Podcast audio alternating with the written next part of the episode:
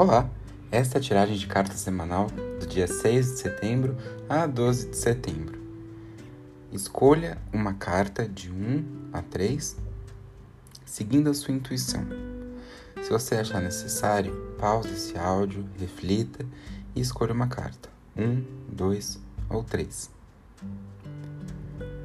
A primeira carta é o Três de Espadas. O Três de Espadas no tarô simboliza as dores, os ferimentos trazidos por mentiras, por rompimentos ou processos que possam causar algum tipo de desilusão para você.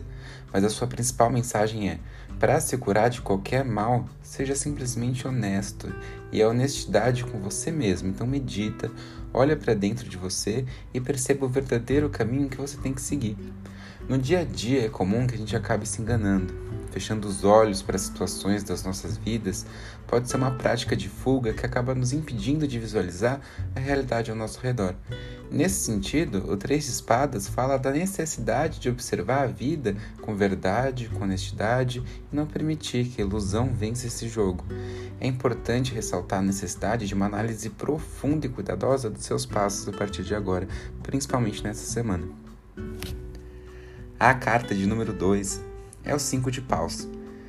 Essa carta fala sobre algo que você está desprendendo muito esforço, muita atenção, mas vai acabar não dando certo essa semana.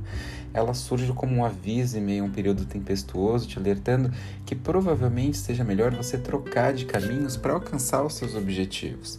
Você vai se sentir facilmente deslocado, opiniões alheias vão te balançar e te irritar bastante, coisas pequenas e sem grande importância vão acabar gerando desavenças e discussões. A luta não vai ser só externa, interna principalmente. Você vai estar num momento de grandes dúvidas. Todo o seu esforço acaba não trazendo os frutos, você não sabe mais que direção seguir, o futuro é imprevisível. É um momento então de lutar. Lutar contra os pensamentos e impulsos ruins, lutar para ignorar atitudes alheias e se concentrar nos seus próprios propósitos. A carta de número 3 é o Seis de Espadas e ela simboliza aqui uma transição onde a fase ruim que você enfrenta vai passar a qualquer momento. Essa passagem ela pode ser física ou emocional, e o grau que isso vai te atingir depende exclusivamente de como você vai lidar com essas divergências. Então, é o momento de se desprender do passado para que ele seja um aprendizado, tá? Não se retenha ao passado. É importante lembrar que essa fase logo vai passar.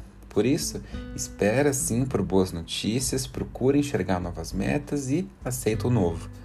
Muita coisa vai ser aprendida e vivenciada, então é hora de meditar, distrair do mundo tudo que ele tem de melhor para te oferecer e assim poder aplicar na sua vida tudo que foi vivenciado e absorvido.